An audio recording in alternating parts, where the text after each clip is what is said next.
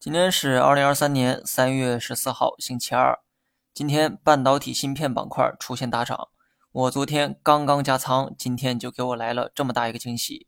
我呢表示受宠若惊哈。当然，像我这么成熟的投资者，不可能把这一切都归功于我的能力。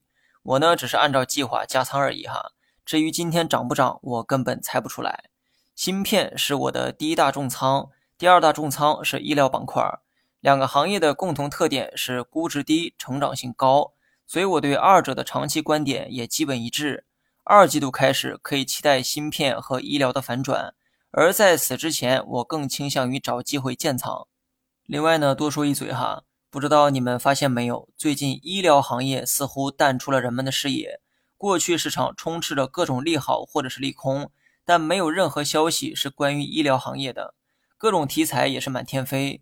比如说中字头、Chat GPT、数字经济等等，可就是没人谈论医疗板块。医疗是冷门小众的行业吗？当然不是，在任何一个国家，医疗都不是一个冷门行业。在医疗这个白马股遍地的板块中，竟然没有一个人在谈论它。这个时候反倒应该引起你的注意，因为资本啊都是鸡贼的，真正有价值的东西绝不会让其他人觉察到。所以持有芯片和医疗的人呢，不要着急哈。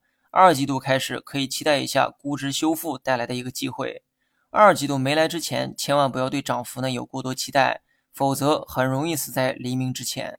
至于大盘呢，暂时按照企稳预期哈。昨天大阳线，今天又是金针探底，至少从技术面打出了止跌企稳的一个信号。三二一六点或成为短期的一个底部。好了，以上全部内容，下期同一时间再见。